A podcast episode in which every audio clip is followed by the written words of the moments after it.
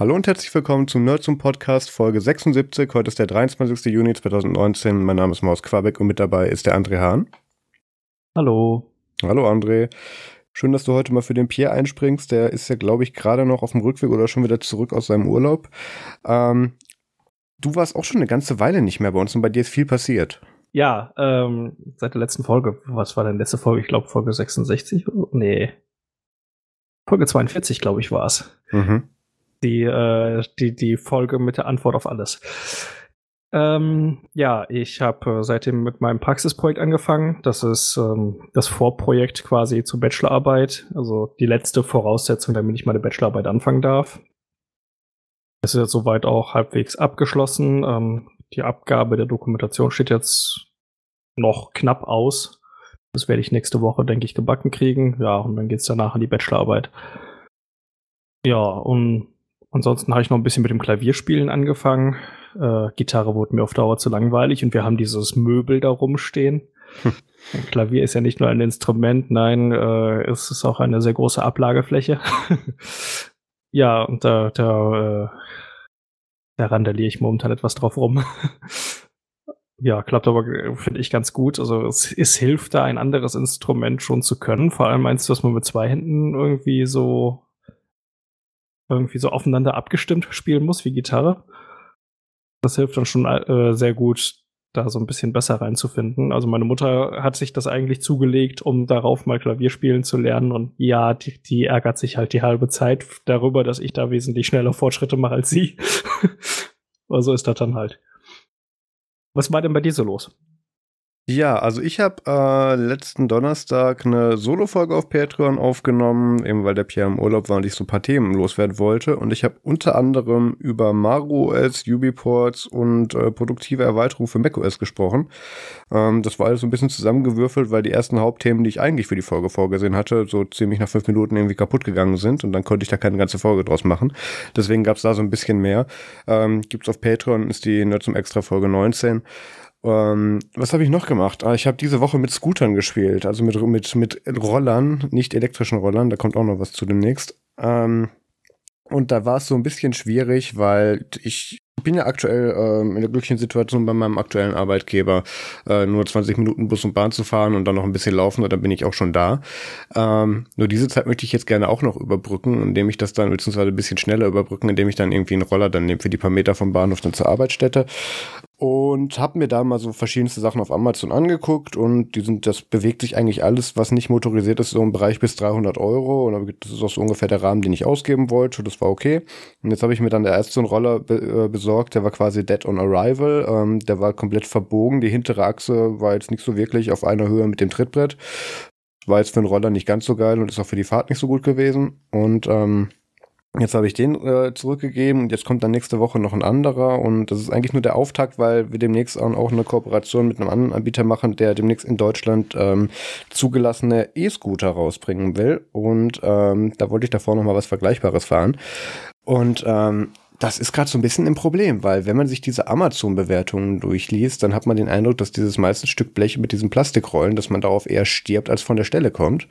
Ähm, und die paar Sachen, die ich mir jetzt angeguckt habe, bestätigen so ein bisschen den Eindruck. Und daher würde ich auch ganz gerne mal an die Zuhörer so rausgeben, die Frage, habt ihr irgendwie so einen Scooter oder einen Roller im Einsatz, den ihr empfehlen könnt, der jetzt irgendwie nicht vom Ansehen auseinanderbricht? Also ich wie knapp 80 Kilo und, und muss mit dem Ding irgendwie zwei Kilometer überbrücken. Also arg viel Anspruch hat das Ding jetzt nicht an mich.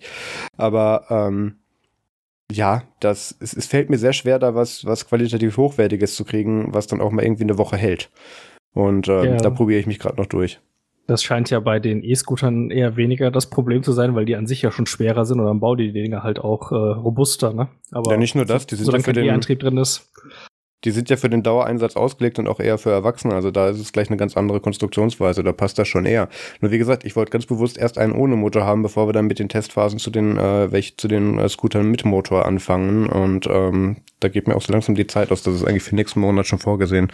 Aber ja. Da, dabei wäre es ja eigentlich so einfach, quasi nur das E-Scooter-Modell ohne E bauen. Denn der Rest passt ja. Die Dinger sind stabil, die, da willst du dich auch draufstellen. Im Gegensatz zu den Dingern, die du jetzt halt so angeguckt hattest. Naja, zu den, zu den E-Scootern habe ich jetzt auch mich schon so ein bisschen erkundigt. Ähm, also ich verfolge natürlich diese ganze, äh, dieses ganze Drama mit der Zulassung. Das verfolge ich alles schon, aber ähm, da frage ich auch tatsächlich das Öfteren dann noch Leute, die ich sehe mit solchen Dingern, ähm, ob das jetzt ein zugelassenes Modell ist oder nicht. Und das mache ich sehr gerne im Zug. Und dann kommt immer erst so diese nervöse Nachfrage, sind sie bei der Polizei? Und dann weiß ich genau, okay, es ist kein zugelassener E-Scooter. Ja.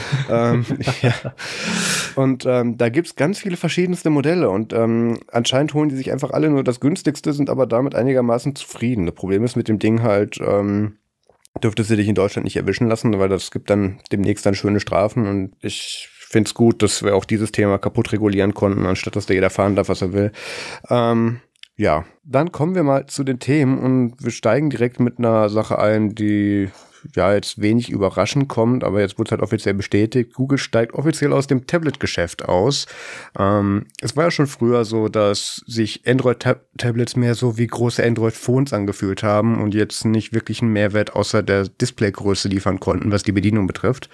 Und ähm, selbst Google hat ja nach dem Nexus 9 vor fünf Jahren jetzt dann auch nicht mehr, es müssten über fünf Jahre sein, ähm, ja jetzt da kein weiteres äh, Android-Tablet selber mehr rausgebracht und ähm, hat es dann nur noch dann mit dem äh, Pixel Slate, dann mit Chrome OS lief das ja, glaube ich. André, du hast so einen Artikel geschrieben. War das Chrome OS auf dem mm, Pixel? Das Pixel Slate läuft mit Chrome OS, ja. Wie so genau. ziemlich alles, was sie jetzt noch irgendwie so da machen, ne? Chromebooks, äh, das Pixel Slate. Der Vorgänger war ja, glaube ich, das Pixel Book. Mm, ja, Chrome. ja, ja. Also an, an Tablets haben sie, glaube ich, seit dem Nexus 10 oder so nichts mehr rausgehauen. Äh, nee, nee, nee, das Nexus 9. Nexus 9. Ähm, das mhm. Nexus 10 war ja dieses unsägliche Stück Technik von, wo war das Asus? Ich glaube, es war Asus, habe ich irgendwo rumstehen, ist lange kaputt. Also ähm, die, die beiden 7er waren Asus und ich meine das 10er auch. Ja, es wird Sinn ergeben. Nee, das, das war alles schon nicht so gut und ähm, ich war, bin mir auch bewusst, dass viele so einen verzerrten Eindruck noch vom Nexus 7 haben, was auch damals, als es rauskam, nicht gut war und auch heute im Vergleich zu, zu einem richtigen Tablet auch nicht mehr gut ist. Aber ähm, selbst beim Nexus 9 wurde ja gemunkelt, dass ähm, das eigentlich eher mit Chrome OS hätte rauskommen sollen. Ähm, ganz einfach, weil da eben eine Vielzahl an Mikrofonen auch drin war und eben diese ganzen Docking- und API-Sachen darauf geschlossen äh, oder darauf hätten schließen lassen, dass da eigentlich ein erweiterter Funktionsumfang anstatt Android dran gedübelt werden sollte. Aber dann wurde es eben doch nicht rechtzeitig fertig und es kam damit Android raus. Jedenfalls hat jetzt ähm, äh, Rick Osterloh, Vicepräsident von, von Devices und Services bei Google, auf Twitter bestätigt, nachdem einige äh, ja irgendwelche Zitate im Umlauf kamen mit Ja, ähm, wir tun uns uns jetzt nicht mehr auf die, auf die Hardware-Sparte konzentrieren im Sinne davon, dass wir selber was herstellen wollen, ähm, sondern konzentrieren uns jetzt nur noch wirklich auf den Laptop-Formfaktor. Ähm, und ähm, gehen da dann eben von Android in Richtung Chrome OS und ähm, da wird sich das Hardware-Team dann weiter da auf die Optimierung konzentrieren. Zwei Stunden später hat er dann so panisch noch so einen Tweet nachgeschoben. Übrigens, das soll nicht heißen, dass alle die Pixel Slates und andere Android-Tablets, die bereits im Umlauf sind, jetzt nicht mehr betreut werden. Nein, nein, die bekommen noch ihre drei Jahre Updates, bis sie dann kaputt sind. Ähm, also Wobei mein Google das ja durchaus zutrauen würde. Dinge einstellen ist ja quasi so äh, deren Steckenpferd. Ja, das, das, das hört man immer so oft, aber man muss sich auch mal wirklich im, im Klaren sein, wie viel Services und Dienste und Produkte die auch jedes Jahr launchen. Dass die davon mindestens 40 also Prozent also, wieder kehlen, ist, ist ein sehr gutes, ist ein sehr gutes Ratio. Ja, die hauen also wirklich viel Kram raus, ne? auch wenn es manchmal ein bisschen dauert, bis er dann kommt. Also von der Ankündigung auf der, auf der Keynote bis zum tatsächlichen Launch vergeht ja schon mal durchaus noch ein Jahr oder so. Naja, nicht, nicht nur ähm, das. Die meisten Produkte mergen dann ja auch dann zum Beispiel in andere rein, weil die als eigener Dienst gar nicht so viel irgendwie Durchschlagskraft gehabt hätten, als wenn man die in vorhandene Apps integrieren würde. Das sehen wir auch sehr häufig bei Google-Diensten. Ja, genau, oder sowas. Ne? So, die, ähm, zum Beispiel die VR, der VR-Modus, äh, Quatsch, der AR-Modus in äh, Google Maps, Google der war ja schon. Achso der war ja jetzt schon ähm, mit den neuen Pixels, glaube ich, angekündigt worden und jetzt zur Keynote kam er halt erst raus. Das war halt mal locker ein halbes Jahr. Also das zieht sich zum Teil doch noch arg, aber die machen halt auch irgendwie schon coolen Kram. Dass am Ende irgendwo auch wieder was, äh, was nicht gut läuft, halt wieder weglassen müssen, ist dann halt auch klar. Ähm, die Android-Tablet-Sache wäre ja eigentlich gar nicht so schwer zu lösen. Ich meine, sie haben ja Unmengen an OEMs und bei den Handys funktioniert's ja. Ähm, ich fände es eigentlich mal interessant, wenn sie Android One, also dieses Zertifizierungsprogramm, zwei Jahre lang neue Android-Version und drei Jahre lang Sicherheitsupdates, einfach mal auf Tablets ausweiten würden. Dann hat man halt schon ein ziemlich aufgeräumtes Tablet. Das UI ist dann nicht unbedingt so super doll angepasst, wie man das vom iPad zum Beispiel erwartet oder kennt. Ähm, aber auch ein großes Android-Phone ist halt immer noch letzten Endes ein Gewinn über, gegenüber von, ich benutze jetzt äh, das weiter, was an Android äh, Tablets noch von den letzten Jahren so im Umlauf ist. Ich meine zum Beispiel so ein Nexus 7 ist halt immer noch sehr beliebt, weil man da halt noch halbwegs aktuelle Versionen drauf kriegt. Ist aber halt mittlerweile auch sehr lang, sehr, sehr lahm. Und ähm, da wären neue Geräte, die aber halt in diese Nexus-Care beschlagen, vielleicht auch mal wieder interessant gewesen. Na gut, dass, dass die Nexus, dass von Nexus nichts mehr kommen will, war ja klar ab der Pixel-Serie. Da ging es auch ganz bewusst darum, dass, dass es jetzt von, diesem, von dieser Spielerei-Ware für Entwickler wirklich zu Flagship-Devices die, die Tendenz ging. Ähm, wo du sagst, fürs Nexus 7 gibt es noch halbwegs aktuelle Updates. Da solltest du vielleicht schon noch fairerweise dazu sagen, dass das dann irgendwelche Hacky-ROMs sind, die man sich selber drauf machen muss und nichts von Google selber. Das hat der Google schon lange abgekündigt, das Gerät. Und das ja, klar, halt alles aber so. Es hat halt auch ziemlich lange Updates gekriegt. Im Verhältnis es hat, gesehen. Ja, ja, es hat eigentlich genauso lange Updates bekommen wie die anderen Nexus-Geräte auch. Vom 5X jetzt abgesehen. Also das war, das, das hat ja, das hat ja damals die Nexus-Geräte auch so interessant gemacht. Aber heute sind die halt auch, heute sind die halt auch schon lange aus dem Gewährleistungsrahmen raus und sind da deswegen dann halt schlichtweg für die Leute, die da nicht Spaß dran haben und da selber rumzuflashen, dann eben halt nicht mehr attraktiv genug. Klar, ähm, aber stell dir mal vor, Xiaomi würde die Tablets jetzt zum Beispiel mit Android One raushauen. Ich meine, die werden so schon gerne gekauft. Ich glaube, dann würden sie noch mehr gekauft damit hätte man halt ein wirklich interessantes Ding, weil es halt wirklich lange Updates kriegt und man hat ein aufgeräumtes ROM. Ja, also was, was ich halt bei, bei Android-Tablets noch nie irgendwie gesehen hätte, dass die sich in irgendeiner Weise jetzt von aus der Form, der Größe jetzt als Formfaktor von den Phones unterschieden hätten. Das waren einfach immer nur größere Android-Smartphones und die hatten dann auch, die waren dann auch nicht richtig integriert davon. Das, das war, es gab wenig abgestimmte Tablet-Apps. Das Ökosystem darum war jetzt auch nicht so geil. Also das, was ich hier sehe, ist eigentlich mehr so dann endlich so, dass, dass sie eingestehen, dass sie halt von den iPads geschlagen wurden, weil es gibt in meinen Augen keine besseren Tablets. Und das ist jetzt nicht unbedingt nur, weil das Apple ist, sondern tatsächlich, weil es da eben den abgestimmten bestimmte Experience ist auf Tablets.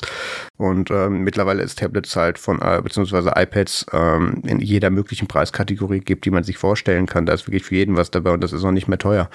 Ähm, hm, ja, ja aber auch natürlich auch das, äh, das Chrome OS ist halt auch eigentlich viel eher auf die großen Bildschirme abgestimmt und passt deshalb eigentlich zu den Tablets deutlich besser als das Android. Genau. Von daher wahrscheinlich der Schritt in die richtige Richtung. Wird es halt mal ab, abzuwarten bleiben, ob eventuell so in der Preisklasse äh, von den so recht viel gekauften Android-Tablets vielleicht auch was Interessantes mit Chrome OS rauskommt.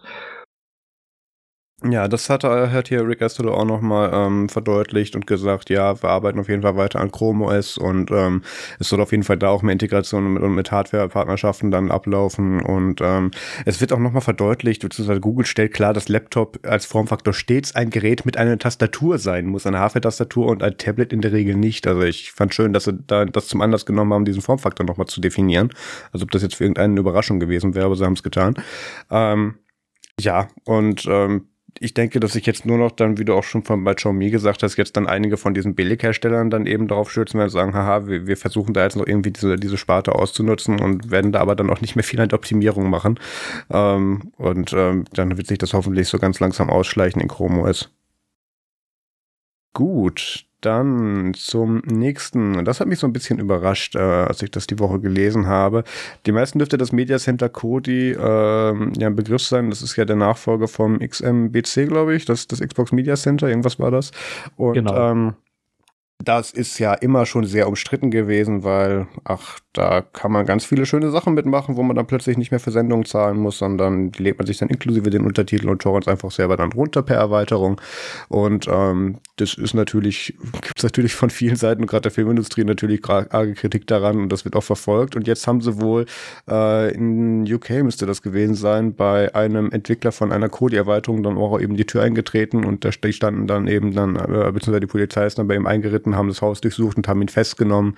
Und ähm, weil er eben dann so eine, beziehungsweise weil bei ihm eben der Verdacht auf bestimmte Copyright-Verstöße und der, der Beihilfe dessen eben er beschuldigt wurde und offensichtlich haben sie ihn jetzt auch auf Kaution schon wieder freigelassen. Das heißt, er ist noch nicht ganz raus.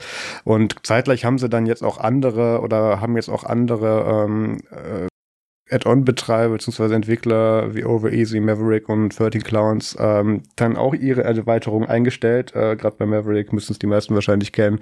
Ähm, eben auch eine von diesen, äh, einer der Hersteller, Hersteller oder Entwickler von Erweiterungen, mit denen man eben urheberrechtgeschütztes Material auf dem Kodi empfangen kann. Und ähm, das, das, dieses Thema kommt gefühlt alle drei oder vier Jahre nochmal hoch und ich bin mir sicher, dass wir demnächst dann auch wieder so ein Forum-Thread aufpoppen sehen, wo dann heißt, wo es dann heißt, ja, wir sollten Kodi umbenennen, weil das wäre so negativ behaftet. Dreimal darf man fragen, warum.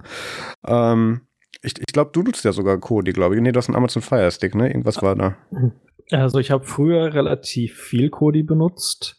Ähm, dann war es mir irgendwann zu doof, weil man da doch recht viel dran. Also am Anfang habe ich es genommen, weil man so viel dran rumbasteln konnte. Mhm.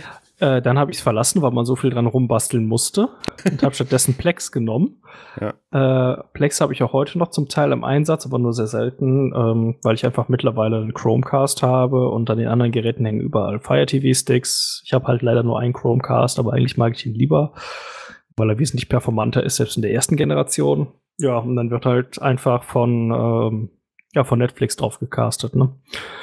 Oder halt im Falle von äh, Amazon ähm, Prime Video muss man ja leider noch den Umweg über den äh, Fire TV Stick nehmen oder halt über so eine der Samsung Apps zum Beispiel.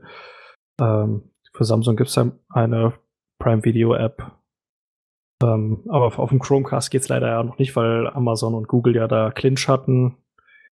Ähm, ja, aber das soll jetzt wohl langsam mal wieder kommen. Die wollten wohl wieder eine App bringen für Chromecast und dann ja. wird es halt auch wieder nutzbar. Äh, und dann kann ich endlich auch an meinem Rechner den Fire TV Stick äh, wegsorgen, weil der mir einfach zu träge ist. Also Mediatheken zum Beispiel laufen ja alle ohne Probleme auf dem Chromecast, also von ARD und ZDF. Und ähm, ja, ähm, wie gesagt, Kodi nicht mehr so im Einsatz, obwohl man Plex als äh, Backend für Kodi benutzen kann. Dann hat man halt diese ganzen, äh, dieses ganze Matching auf ähm, Filme aus der Internet Movie Database und sowas hat man dann halt in Plex ja so oder so schon mit dabei.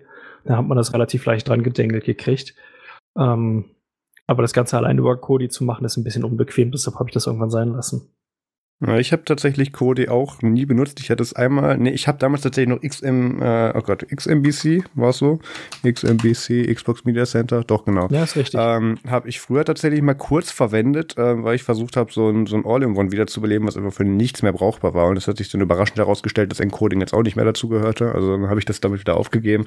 Ich fand das aber auch schon ähm, später dann mit Kodi, als ich mir dann hier versucht habe, so ein Media-Ding einzurichten, äh, extrem unattraktiv, ähm, gerade wenn man da eben so viel zusammenhacken muss musste. Und, und wie du auch schon gesagt hast, ähm, du fandest es toll, weil man da so viel machen konnte und dann fandest du es nicht mehr so toll, weil man auch so viel dran machen musste. Ähm, das war im Prinzip das gleiche Problem bei mir. Ich hätte hab da lieber eine fertige Lösung. Und was mich halt auch immer abgeschreckt hat, ist die Rechtslage zu dem Ding. Also das, das Ding wird halt eins zu eins mit Raubkopieren gleichgesetzt und ähm, ich, ich will nicht sagen, dass ich das gut finde, dass da jetzt gegen Entwickler vorgegangen wird, aber ähm, es, es überrascht mich nicht und ähm, ich ich finde es auch gut, dass ich mich darauf nicht eingelassen habe, weil es gibt dann ja schon andere Möglichkeiten, wie man auch dann einigermaßen legal oder über VPNs und dann legal in anderen Ländern an seine Serien rankommt. Da braucht man jetzt nicht zwingend sowas, ähm, was man sich dann im Wohnzimmer hinstellt und dann reitet die Polizei bei einem ein. Das ist ein bisschen unschön. Jedenfalls, was dieses Urteil jetzt auch noch, äh, beziehungsweise diese, der, das Urteil ist ja noch nicht rechtskräftig, beziehungsweise wurde noch gar nicht veröffentlicht. Ähm, aber was diese Festnahme jetzt so interessant macht, ist, dass es bisher kaum Vorgehen gegen äh, Erweiterungsentwicklung, äh, äh Erweiterungsentwickler von Kodi ähm, gegeben gegeben hat. Also da wurde bisher kaum gegen vorgegangen und das scheint sich jetzt gerade so ein bisschen zu ändern und das finde ich sehr interessant. Und ähm, dementsprechend sind jetzt halt auch schon drei andere und da gebe ich auch noch ein paar andere Erweiterungsentwickler eben hingegangen und haben gesagt, ja, wir, wir gehen dann mal, gucken, ist schon weg. ja, also ich würde sagen, ja, ich begrüße das fast. Ähm, also ich würde es jetzt nicht begrüßen, dass da Entwickler festgenommen werden, äh, es sei denn, die haben jetzt wirklich richtig Geld damit verdient, äh, da urheberrechtliche, äh, urheberrechtlich geschützte Dinge zugänglich zu machen. Macht das einen äh, Unterschied, also, ob sie damit Geld verdienen oder ob sie es nur ermöglichen? Für mich ehrlich gesagt schon. In dem Moment, wo sie halt Geld dafür nehmen, haben sie eine Gewinnabsicht und dann ähm, in dem Moment ist es ja, hm, in dem Moment ist es Bereicherung auf Kosten anderer. Ja, es geht also, aber nicht zwingend darum, nicht wie sie sich hast, das ist halt moralisch und es ist eine andere Stufe. Ja, wenn du dann nur an dich sagen. selbst denkst vielleicht, aber es geht ja noch weiter. Ähm, die machen ja, sie richten ja aktiv einen Schaden eben damit an bei den Leuten, bei, die, bei denen es dann später nicht lizenziert gekauft wird, sondern bei denen es dann illegal gestreamt wird. Also da es geht ja nicht nur darum, eher dann den Benutzer in der, in der Haftung sehen, denn der, der, der fügt ja den eigentlichen Schaden zu. In dem Moment, mhm. wo das Ganze halt kosten, also die Erweiterung kostenlos abgegeben wird, ähm, ist dann, er, bereichert man sich als Entwickler halt nicht daran.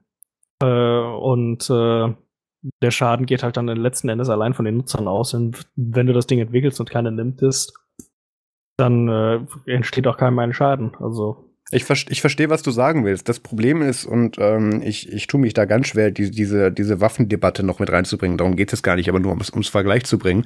Ähm, dass mit einer Waffe jetzt nicht zwingend jemand getötet wird und dass jetzt dann ja in dem Fall immer die Rechtslage so weit geht, das sind ja nicht die Waffenhersteller für verantwortlich, bla bla.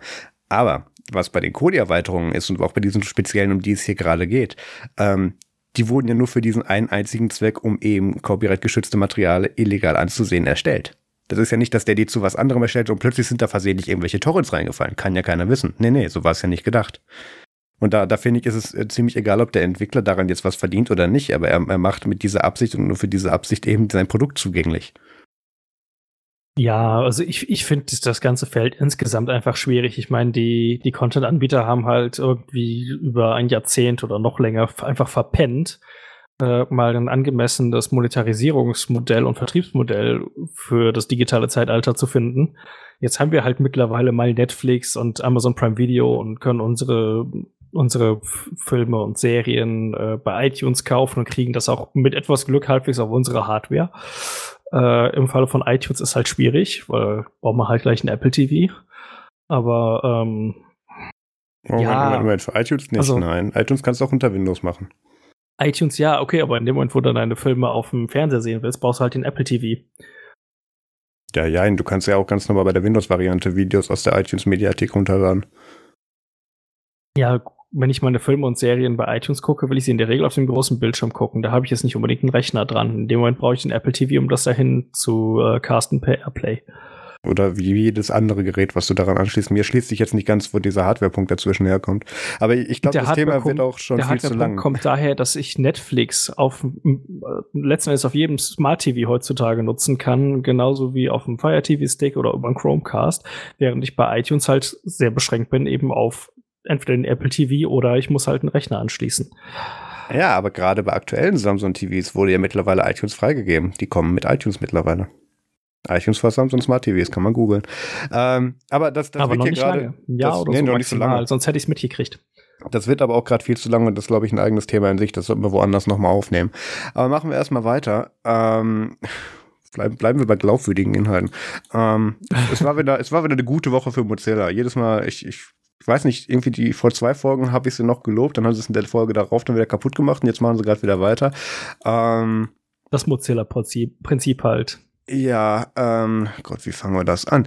Ja, Mozilla sieht jetzt als seine Aufgabe, ähm, glaubwürdige Inhalte per Browser-Add-on herauszustellen, beziehungsweise möchte das jetzt tun. Sie betonen ganz deutlich oder sagen auch, sie möchten nicht, dass das ein Filter ist und dass nicht, dass da nichts weggefiltert wird. Sie möchten das nur andersrum machen. Das ist so ein bisschen wie die Messenger-Geschichte in Deutschland gerade.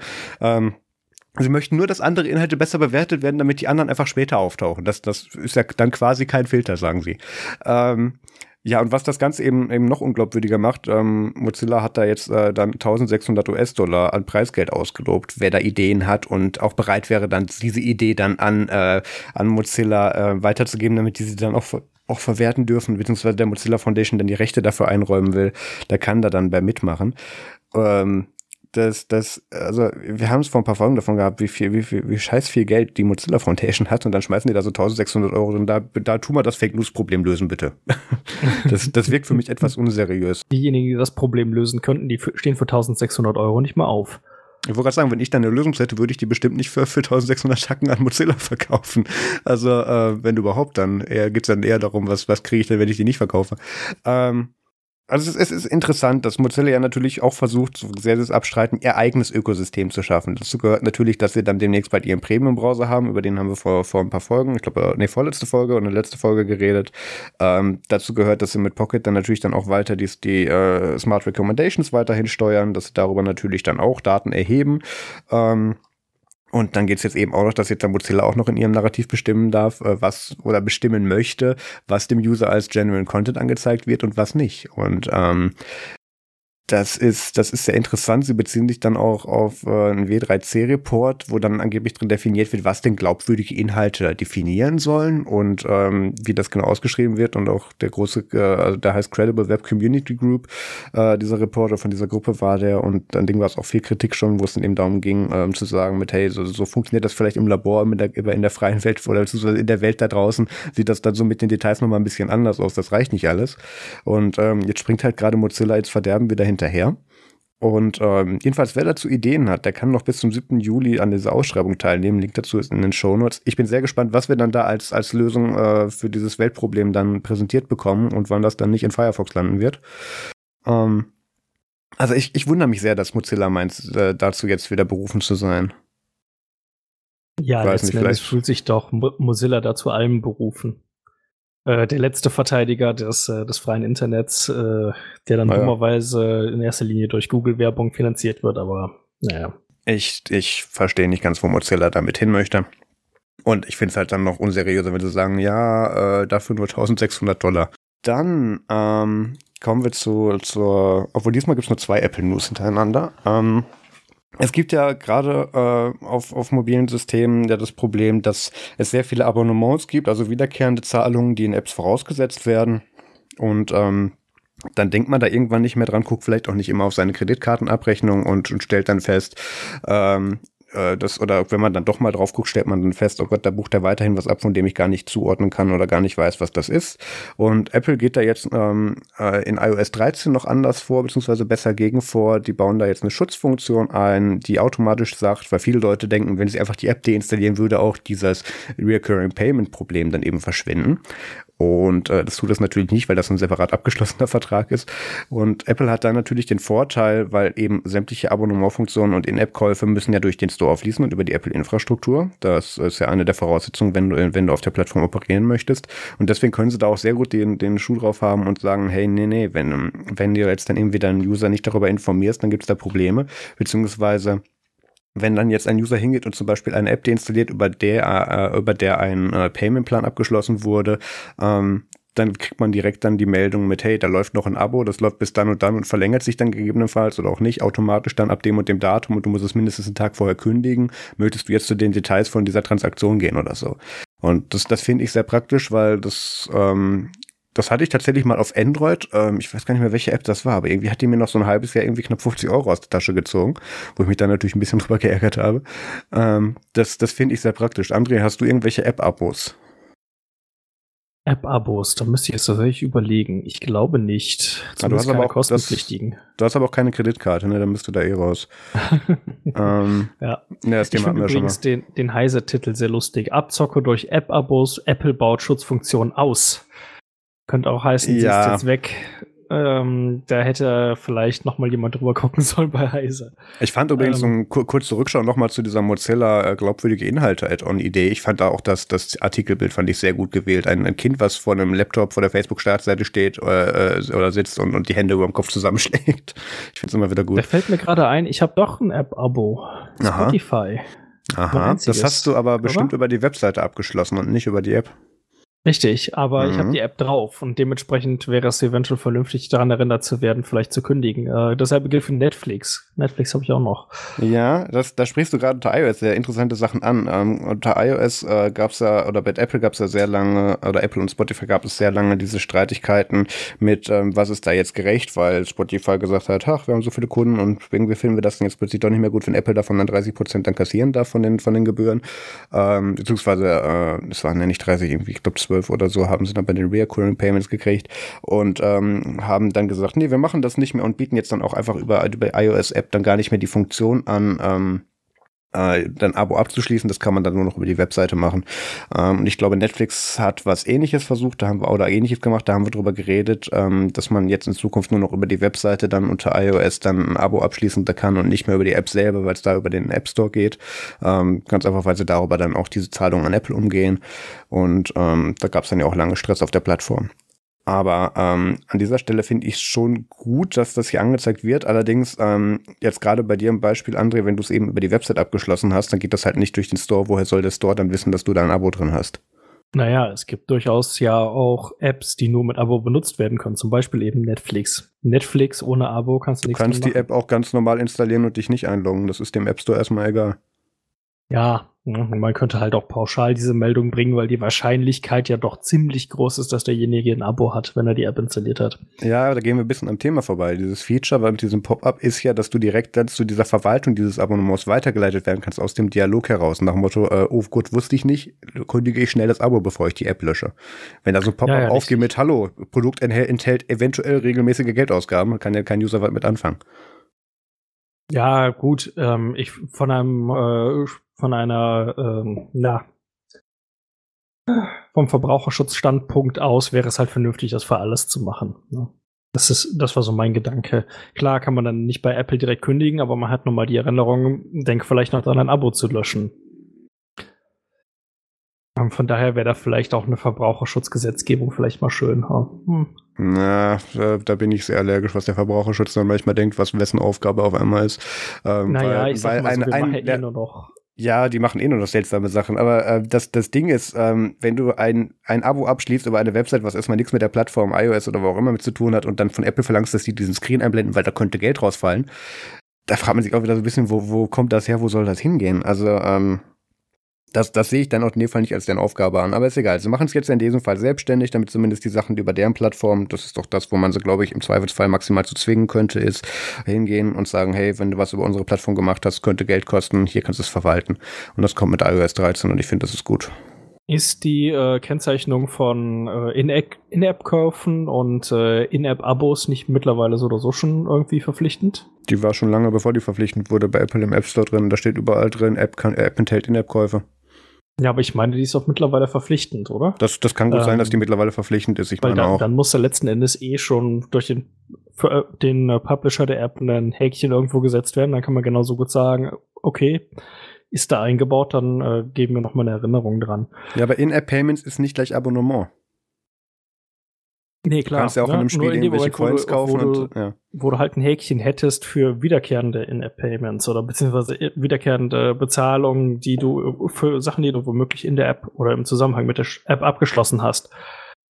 Fände ich halt nicht so doof, weil da entstehen halt den Leuten doch ziemlich häufig Kosten bei, weil sie halt dann doch nicht aufpassen. Allein sowas wie ein, äh, wie ein Audible-Abo zu vergessen zu kündigen, ne? Und du hast es vielleicht nur über die App benutzt und genau da auch den, das Abo abgeschlossen, aber es läuft am Ende nicht über den, ähm, nicht über den Play Store oder über den App Store. Und dann hast du das Ding halt trotzdem noch an der Backe. Ja, das stimmt. Aber bei Audible mache ich das tatsächlich auch freiwillig, weil irgendwann habe ich dann wieder so die Phase, wo ich denke, okay, jetzt würde ich gerne wieder meine 20,5 Guthaben aufbrauchen. Ja, ähm, klar. Wie auch gerade jetzt. Nee, aber da ich bist du wahrscheinlich nicht der Einzige, ich aber verstehe, es gibt halt auch genug willst. alte Leute zum Beispiel, die die Dinger benutzen und dann haben sie vielleicht sogar schon wieder vergessen, wo sie ein Abo geklickt haben oder so. Oder denken, jetzt ist die App weg, dann ist auch die Bezahl halt dieser Bezahlvorgang am Ende äh, dieser aber Vertrag dann auch gekündigt. Ne? Deshalb, ich, ich fände es da eigentlich gut, wenn man das Ganze jetzt eh schon angeht, da vielleicht einfach äh, das Ganze etwas allgemeiner zu halten. Ja, aber genau darum geht es eben nicht, weil Apple tut ja in, ihrem, in, in ihren Augen ihre gesamte Schuldigkeit erfüllen, weil auf dieser Plattform, wenn du da operieren willst, darfst du ja gar nichts außerhalb des App Stores machen. Und wenn du es eben App Store machst, wirst, wirst du automatisch mit diesen Hinweisen ab jetzt dann auch darauf hingewiesen, mit diesen Pop-ups. Wenn die App hingeht und sagt, ha, ich hebel die Plattform, auf der ich operiere, aus, dann ist das nicht Apples Problem will jetzt auch gar nicht zu Apples Problem machen, ich, aber ich möchte nochmal darauf hinweisen, dass Apple halt auch Benutzer schützen könnte, versuchen könnte zumindest zu schützen, selbst wenn sie halt das woanders klicken. Egal. Ja, aber ich, ich denke ich denk aber gerade, ich verstehe absolut, was du da sagen willst. Nur ähm, es wäre zum Nachteil von Apple, wenn sie das tun würden. Weil so haben sie das Argument zu sagen, ja, es ist sehr schade, dass dir das jetzt passiert ist, lieber älterer Mensch, der mit der Plattform nicht umgehen kann. Aber ähm, wenn dein, wenn dein App-Ersteller sich wie alle anderen auch richtig in die Plattform integriert hätte, hätten wir das verhindern können. Aber so ist das nicht unser Problem. Nee, aber ich, ich verstehe, was du sagen willst. Nur ich denke nicht, dass Apple da, da weiter drüber hinausgeht. Und, und bevor es da dann mit Verbraucherschutzurteilen äh, dann irgendwelche Sachen dann auch auf dem Android-Markt dann äh, kommt, wird, wird sich da bei Apple dann, glaube ich, auch nichts weiter dran tun. Gut, dann kommen wir zum nächsten Thema. Auch wieder eine sehr gute Überschrift von Weise. Brandgefahr bei älteren MacBook Pro-Maschinen. Ähm, ja, muss man im Prinzip nicht weiter ausführen. Das geliebte Middle and Late 2015 äh, MacBook Pro Modell der 15 Zoll Reihe ähm, hat ein Problem mit den Akkus anscheinend und ähm, da kann man jetzt auf Apple.com dann seine Seriennummer eingeben und stellt und kriegt dann eine Mitteilung, ob man jetzt dann für dieses Austauschprogramm ähm, zugelassen ist oder nicht. Also es betrifft offensichtlich nicht alle Modelle und ähm, die konnten das offensichtlich auf bestimmte Chargen dann äh, zurückverfolgen und ähm, das, das finde ich sehr interessant, dass das ausgerechnet beim Late 2015 Modell passiert. Ähm, und es, ich muss sagen, es ist nicht nur, also 2015 oder bis 2017 ist es, aber es ist ja immer das 20, Late 2015 Modell, was hier gemeint ist. Ähm, und Das ist ja eins dieser Modelle der MacBooks, die heute quasi zu teuren Preisen gehandelt werden, als sie damals gekostet haben. Ganz einfach, weil es so unter den, unter den eingesessenen Mac, Mac, äh, MacBook Pro-Benutzern so als das beste MacBook noch in Erinnerung ist und ich schließe mich da an. Ich hatte auch das Late 2015 äh, 15 Zoll Modell bei meinem ersten Arbeitgeber als Arbeitsgerät und ähm, ich vermisse dieses Gerät heute noch und ähm, werde mir aber demnächst ein anderes MacBook Pro kaufen, da habe ich ja schon mit Pierre drüber gesprochen. Ähm, es, es ist sehr spannend, dass die ausgerechnet dieses Ding jetzt zurückrufen. Und wenn ihr so ein Gerät haben solltet, dann ähm, guckt auf jeden Fall, ob ihr für diesen Austausch zugelassen seid, weil da kriegt ihr dann locker nochmal, erstens kriegt ihr dann nochmal einen fabrikneuen Akku von Apple herein, ähm, der dann diese Lebenszeit von, von diesem Gerät dann quasi um weitere fünf Jahre verlängert. Ähm, es macht allerdings nichts an eurer gesetzlichen Gewährleistung natürlich. Die Dinger sind lange aus dem Supportrahmen raus und ähm, da gibt's dann auch keine erweiterten Garantieabdeckungen. Die tauschen schlichtweg euren Akku. Es wird empfohlen, dass ihr vorher ein Backup macht, bevor ihr das Ding eincheckt. Und Apple sagt natürlich auch wie bei allem, wo sie jetzt nicht mit der Pistole auf der Brust dazu gezwungen werden, dass das sofort und jetzt passiert. Sie sagen, es kann maximal oder es kann bis zu zwei oder drei Wochen dauern. Und ähm, es gibt offensichtlich auch keine Austauschgeräte in der Zeit. Ja, ähm, was noch interessant ist zu diesem Ding, ist, dass Apple das jetzt nicht so still und heimlich wie sonst bei diesen Keyboard-Austauschprogrammen irgendwo auf ihrer Webseite versteckt hat, sondern sie haben dazu sogar eine Pressemitteilung gemacht. Also ihnen scheint es wohl wichtig zu sein. Irgendwo ist da wohl anscheinend irgendwie, also es gibt noch nichts Bestätigtes, aber man könnte sich vorstellen, dass wieder irgendwo jemand verletzt wurde oder irgendwas Größeres abgefackelt ist wegen einem kaputten MacBook und ähm, das, da möchte man natürlich entgegenwirken. Ah, genau, dein Thema, André. Du bist ja immer mit diesen Billig-Fitness-Bändern äh, am Start und ähm, ich glaube, das wirst du bei uns sogar reviewen, wenn ich es richtig weiß. Ähm, ja, ich warte noch darauf, dass es äh, bei Amazon ES gelistet wird, also beim spanischen Amazon. Ja, das Mi Band äh, 4 von Xiaomi. Ähm, ich hatte das Zweier und dann das Dreier und dementsprechend wäre das Vierer jetzt der logische Schritt. Ähm, mit dem Dreier haben sie ja Touchscreen eingeführt mit OLED und jetzt kommt mit dem Vierer ein farbiges Display. Und äh, ja, die haben auch an einigen anderen Sachen rumgeschraubt. Wir haben ja bei uns in der Telegram-Gruppe auch einige Leute, die die Dinger gerne benutzen. Ähm, und ja, es gibt ein paar vernünftige Upgrades verglichen zum äh, Vorgänger. Wie gesagt, ein, äh, ein Farb-AMOLED-Display wird es jetzt geben. Ähm, wir kriegen Verbesserungen beim Aktivitätstracking und es soll jetzt wohl auch Schwimmtracking geben. Das gab es vorher nicht. Ähm, dafür haben sie den ähm, Bewegungssensor verbessert. Das war vorher ein Zwei-Achsen-Bewegungssensor, jetzt haben sie drei Achsen. Dementsprechend äh, kann jetzt jegliche Form von dreidimensionaler Bewegung abgebildet werden. Das dürfte, denke ich, äh, auch das Tracking für die Schrittzahl und so weiter nochmal verbessern können. Ähm, bis zu 20 Tage Akkulaufzeit. Beim alten habe ich etwa zwei Wochen, glaube ich, rausgekriegt. Also auch nochmal ein bisschen mehr. Der Akku ist auf jeden Fall nochmal ein bisschen größer. Ähm, ja, insgesamt recht interessant. Was wahrscheinlich am Ende für mich das Ausschlaggebende sein wird, ist, dass wir jetzt Mediensteuerung mit drin haben. Also Playpause vor, zurück und Lautstärkeanpassung geht jetzt alles am Band direkt. Das ging vorher nicht. Äh, von daher ziemlich cool. Ähm, was wir leider nicht bekommen, oder gut, inwiefern das ein Leider ist, darüber lässt sich streiten. Ähm, die chinesische Variante bringt einen Voice Assistant mit. Dafür ist natürlich ein Mikro drin. Ähm, in der globalen Version wird das Mikro aber nicht dabei sein. Das ist natürlich insofern schade, als dass man halt eventuell sonst damit hätte den Google Assistant oder Alexa oder so nutzen können, so wie man das ja zum Beispiel über äh, die ähm, True Wireless in ihr Kopfhörer, wie zum Beispiel die Pixel Buds oder ähm, die Galaxy Buds oder so machen kann, dass man das dann hätte eventuell über das Armband machen können. Ähm, das ist halt ein bisschen schade. Äh, NFC wird auch wieder nicht dabei sein, obwohl es in China eine NFC-Variante gibt, damit man damit auch bezahlen kann. Aber global hat Xiaomi da halt auch keinen Partner für, für das äh, drahtlose Bezahlen. Von daher, äh, ja, wäre es da jetzt auch relativ witzlos, sich als Europäer das chinesische, das chinesische Modell zu kaufen, nur um NFC drin zu haben, weil man hierzulande halt gar nicht damit bezahlen kann. Ähm, mal gucken, vielleicht haben wir zum Mi Band 5 dann endlich Glück, dass es drin sein wird. Preislich wird es wohl unter 40 Euro liegen, also ein bisschen teurer wahrscheinlich als das Dreier, aber nicht viel. Von daher als Upgrade durchaus interessant, wenn man halt gerne das bessere Monitoring haben möchte oder halt zum Beispiel Mediensteuerung. Also ich denke, ich werde es mir demnächst holen. Ähm, momentan ist es, wie gesagt, noch nicht bei Amazon in Spanien gelistet. Man kann es aber, glaube ich, schon bei Gearbest und Trading Shenzhen und wie sie alle heißen, bestellen. Bei eBay war es auch schon drin, habe ich gerade geguckt. Ähm, ja, ich, ich muss sagen, das sieht ganz interessant aus, weil das jetzt ja, wie du gesagt hast, zur Abwechslung auch ein Farbdisplay hat. Oder es kann zumindest ein paar Farben anzeigen. Ähm, wie ist das denn mit Benachrichtigungsanzeige und irgendwie Voice Assistant? Kann man das auch noch dann irgendwie mit, mit dem gekoppelten Smartphone daran triggern? Oder hast ja gesagt, die, die asiatische Variante hat da sowas ähnliches? Hm, ich weiß gar nicht genau, wie das bei der chinesischen Variante aussieht, ob der Voice Assistant lokal läuft oder nicht. Ich nehme eigentlich nicht an, dass er lokal läuft. Ähm, der wird dann wahrscheinlich den Voice Assistant aus dem angeschlossenen äh, Xiaomi-Telefon nehmen. Mhm. Ähm, ja, also bei, bei den ähm, bei den Kopfhörern ist ja einfach so, dass es einfach, dass du einfach nur das Mikro quasi einmal durchgeschaltet kriegst aufs Handy, ne? Ja. Und da der quasi nur ein externes Mikrofon benutzt dafür.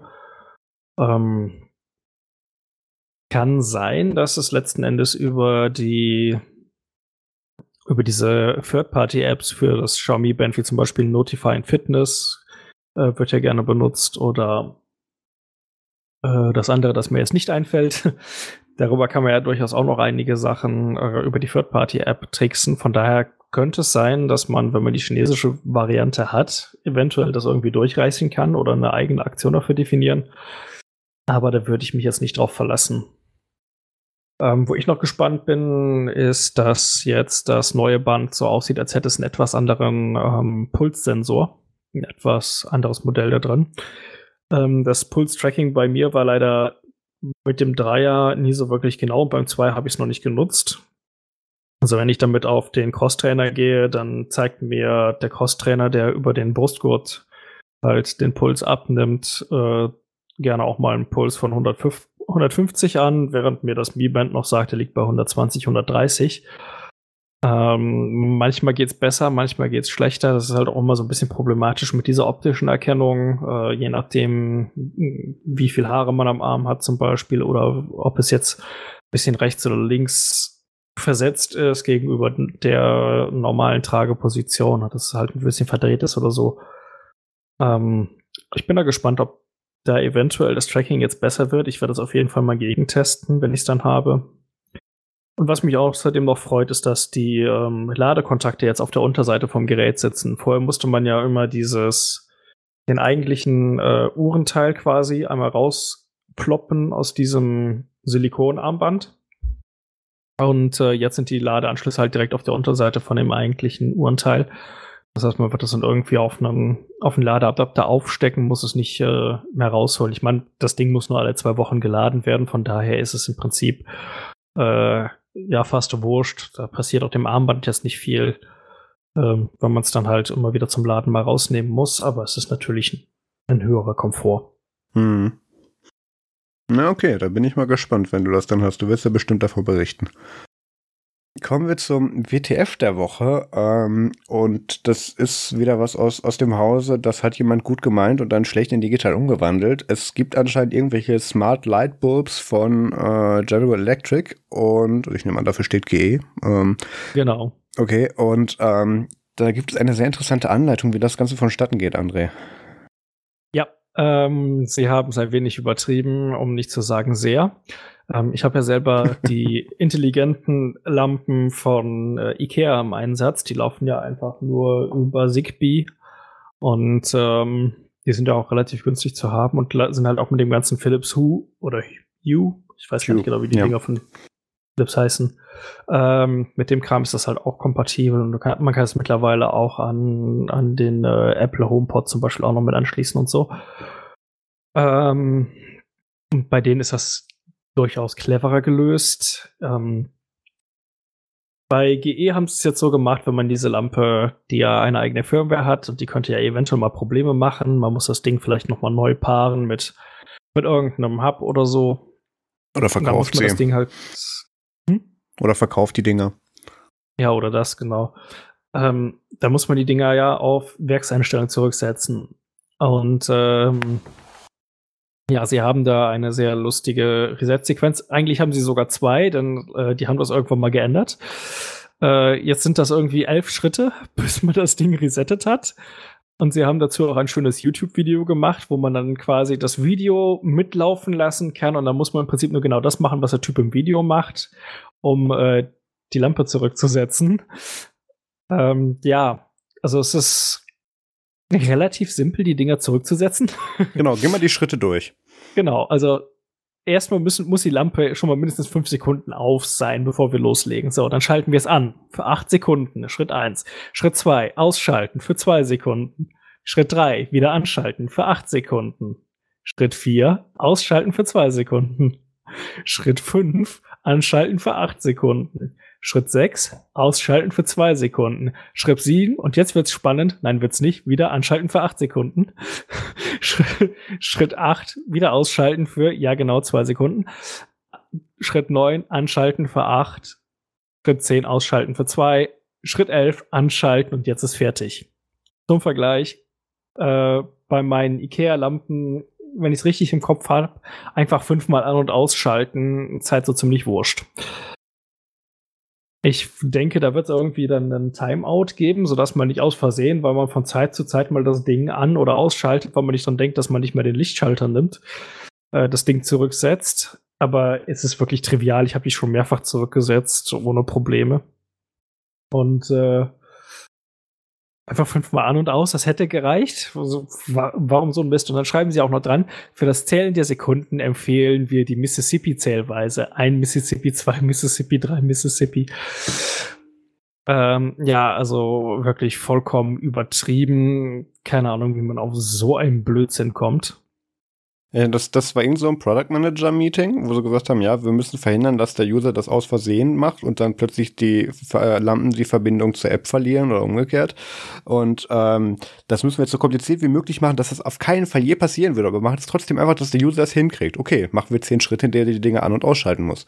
Ja, okay, also ja, ähm, das Anschalten schon für acht und abschalten für zwei Sekunden ist ja schon sehr spezifisch, aber dann hat er sich irgendwann gedacht, Moment, aber was ist, wenn das einer viermal hintereinander aus Versehen macht? Genau. Ja gut, er muss wir machen fünfmal. Genau, ja, er muss es zehnmal machen. Ist ja gut, ein- und ausschalten, fünfmal, ja. Ähm, ja, was soll ich dazu sagen? Ganz offensichtlich ist das Interface bei smarten Glühbirnen so ein bisschen beschränkt auf die Funktion an oder aus. Also was man da arg viel anders machen soll, wüsste ich jetzt auch nicht, aber ähm, man kann es auch übertreiben, wie hier am Beispiel von General Electric. Sehr schöner Feind für unser WTF der Woche. Ich habe auch mal kurz das, das Video durchgeskippt. Das ist ja fast noch besser als die beschriebene Anleitung. Ähm, es, ist, es ist gut gemacht, auch mit diesem Timer, der mitzählt. Ähm, ich denke mir, diese, diese arme Menschen Agentur, der dieses, der dieses Video machen musste, das ist, naja. Ähm, dass da keiner auf die Idee kam zu sagen, ey, das ist ein bisschen too much. Naja. Was ähm, auch noch ein lustiges Detail war, das von einigen Twitter-Usern hervorgehoben wurde, ist, dass neben der Lampe, mit der das präsentiert wird, eine Kerze steht. Äh, man hätte also auch einfach damit beleuchten können und sich den, den Schwachsinn sparen können. Aber du hast recht, aber das, das ist so typisch Ikea-Wohnung, dass die Kerze war, glaube ich, noch nie an. Und auf dem Sofa daneben hat noch nie einer gesessen. Wobei okay. ich die Lampe noch nicht bei Ikea gesehen habe, aber ja. Ja, Home Depot, was auch immer die da haben. Ähm, ja, dann kommen wir zum MFG Musikfilm Game Chip und auch da habe ich noch gar nichts von gehört, André. Noch gar nichts? Nee. Ach, komisch.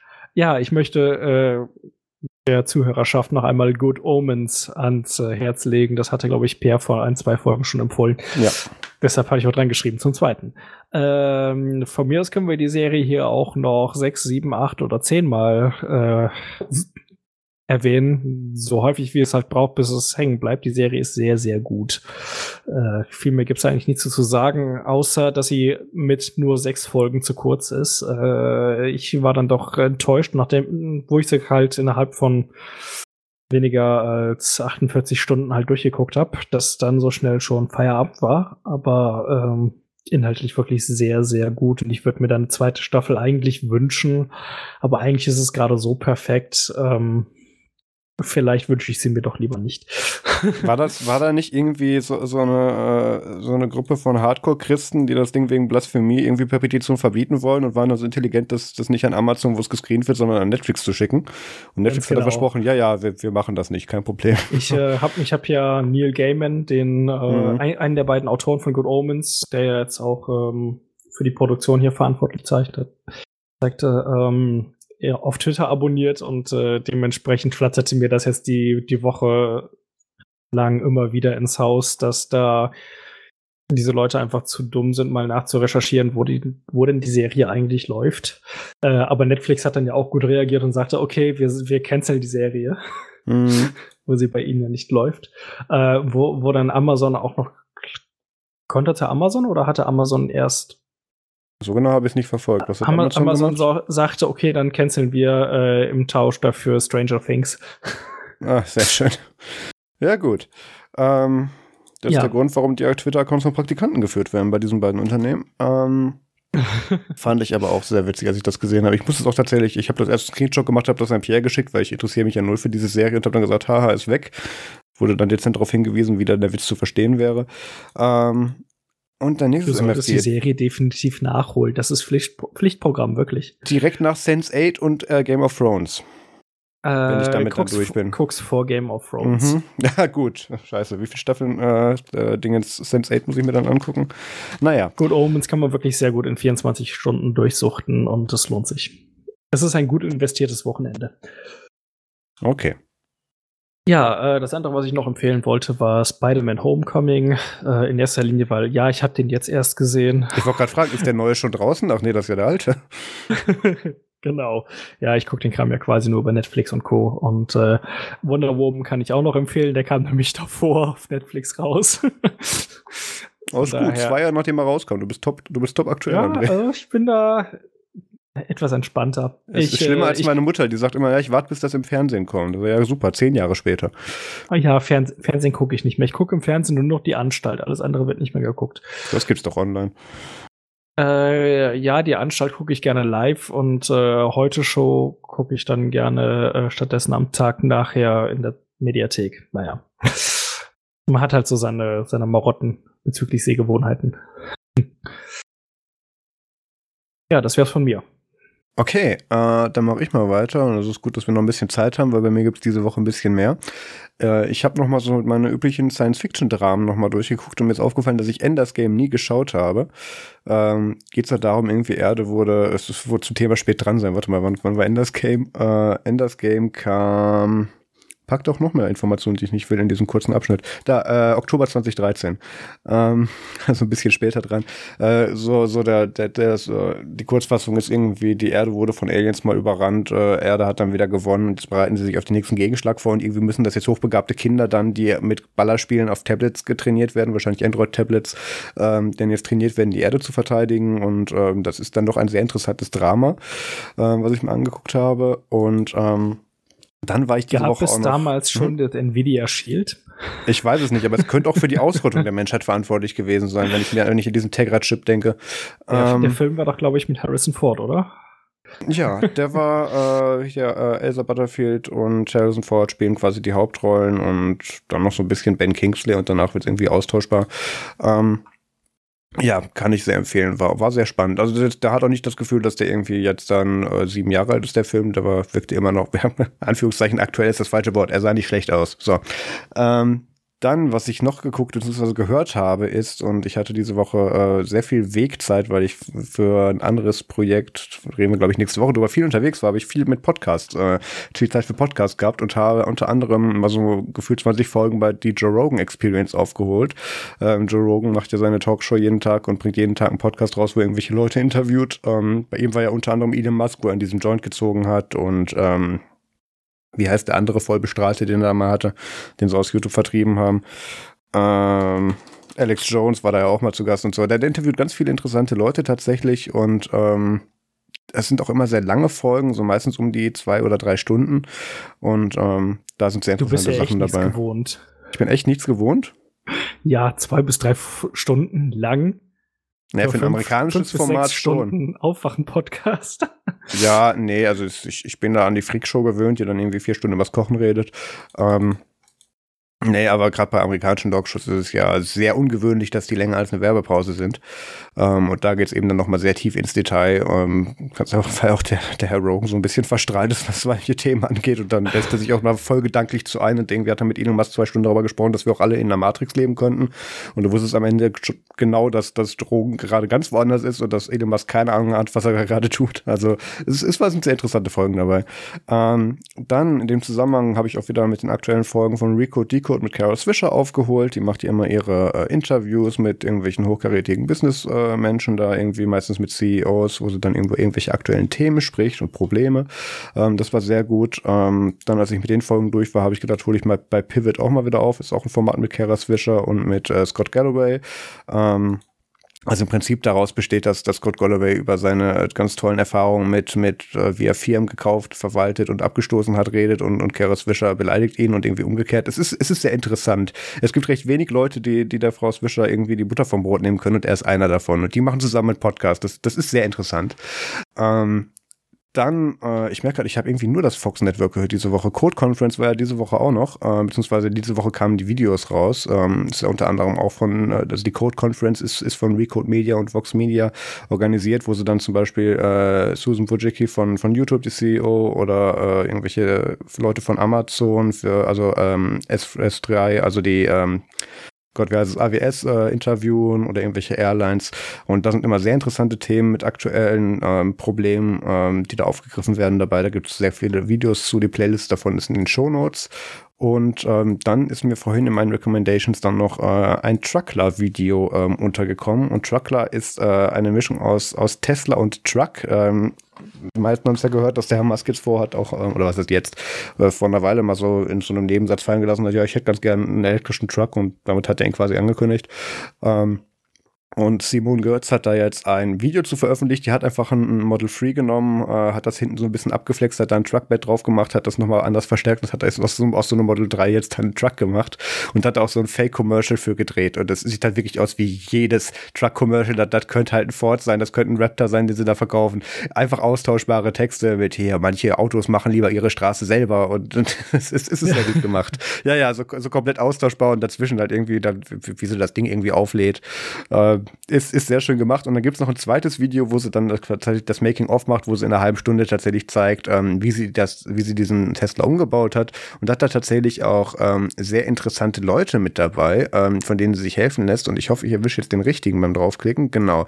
Äh, unter anderem hat sie Rich Rebels dabei, ähm, Laura Crumpf und äh, Markus Ramirez. Ähm, die sind auch bekannt, weil die sehr in der YouTube-Szene öfters, also auch in der Maker-Szene sind und unter anderem mit Rebuilds ähm, legt sich ja gerne öfters mit Tesla an, weil der irgendwelche kaputten Teslas dann immer resurrected und dann von Tesla versucht Austausch irgendwie irgendwelche Austausch-Gegenstände ähm, zu bekommen, damit er die Teslas wieder flott kriegt und wehrt sich da dann immer gegen. Ähm, das, das war eine sehr interessante Kombination und das wird bestimmt wieder vielen Leuten bei Tesla nicht gefallen haben. Naja, jedenfalls das Video und das Making-of gibt's in den Show Notes und ähm, das wären soweit meine MFGs dieses Mal. Ich habe noch eine Nachreichung. Du hast noch eine Nachreichung, dann mach. Ja, hatte ich vergessen mir aufzuschreiben. Äh, die aktuelle Folge vom Aufwachen-Podcast möchte ich noch empfehlen. Ähm, die haben am Anfang eineinhalb Stunden mit Rezo über sein äh, Video zur Zerstörung der CSU, äh, der CDU und äh, die mediale Reaktion darauf und so. Ähm, drin, der Teil lohnt sich auf jeden Fall. Und äh, am Ende der Sendung haben sie auch noch mal irgendwie eine halbe Stunde oder so mit Georg Restle. Das ist ja der Moderator beim WDR von, na, von Monitor, dem äh, in, investigativen äh, Magazin vom WDR. Ähm, da geht es halt auch noch mal so ein bisschen darum, die äh, ja, letzten Endes den Content mal so, zu, so hinzukriegen bei den Öffentlich-Rechtlichen, dass er von Jugendlichen auch gern gesehen wird. Also quasi so, wel welche Konsequenzen müsste man jetzt eigentlich aus dem Rezo-Video ziehen äh, für den öffentlich-rechtlich medialen Betrieb und fand ich auch sehr interessant. Ähm, Link packe ich in die Show Notes. Ja, pack den noch rein, damit ich den nachher noch in, in den Beitrag schreibe. Ähm, ja, nächste Woche ist der Pierre wieder mit dabei und da reden wir unter anderem über das aktuell äh, laufende Ubuntu 32-Bit-Drama. Da gibt es einige Seiten, die jetzt schon mal endgültige News dazu rausbringen zu müssen und ähm, widersprechen sich dann im nächsten Post. Also das, damit räumen wir nächste Woche ein bisschen auf. Ähm, ich wollte das eigentlich diese Woche schon machen, aber es ergeben sich gerade noch zu viele neue Sachen.